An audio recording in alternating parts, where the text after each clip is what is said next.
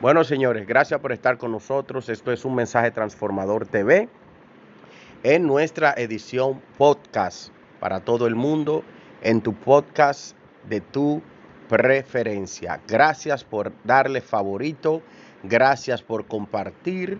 Recuerden que existimos para edificarle y para bendecirles en el nombre del Señor. Si es la primera vez que estás escuchando mi podcast, tengo una lista grande de diferente contenido, entrevistas, predicación, enseñanzas, todo lo que usted necesite. Y si hay algún tema que usted quiere que nosotros abordemos, por favor, a través de cualquiera de las plataformas, escríbame y será una bendición poder complacerte para agregar valor espiritual a tu vida y tu relación con Dios. Señores, al tema de hoy, todos estábamos contentos porque la iglesia Escoán había decidido sepultar el cuerpo de Temítope Balogun en la sinagoga Escoán, en la iglesia. Y una de las razones por las que todos estábamos en el mismo sentir era porque entendíamos que habían intereses oscuros en el cuerpo de Tibi Joshua, gente malintencionada querían tomar el cuerpo para sacarle dinero y para atraer las masas. Entonces, al sepultar el cuerpo en la iglesia Escoán, una iglesia donde hay bastante seguridad, se le haría un poco difícil jugar con, con el cuerpo del fallecido profeta TV Joshua. Pero últimamente nos hemos dado cuenta que hay personas que están adorando el cuerpo del profeta TV Joshua. Sí, señores, como ustedes lo acaban de escuchar, están adorando el cuerpo del profeta TV Joshua, se están arrodillando al cuerpo, lo están reverenciando. Y todos nosotros sabemos que no debemos venerar a ningún hombre.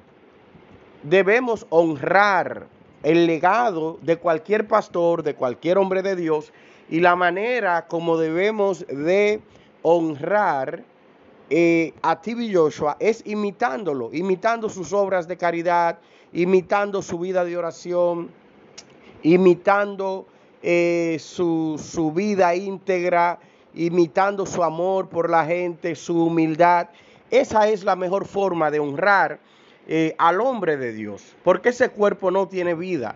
Sabemos que el profeta Tibi Joshua está descansando. Hay gente malintencionada que está tomando imágenes, videos y fotos cuando la gente entra al lugar donde fue sepultado el profeta y se están arrodillando y se está adorando.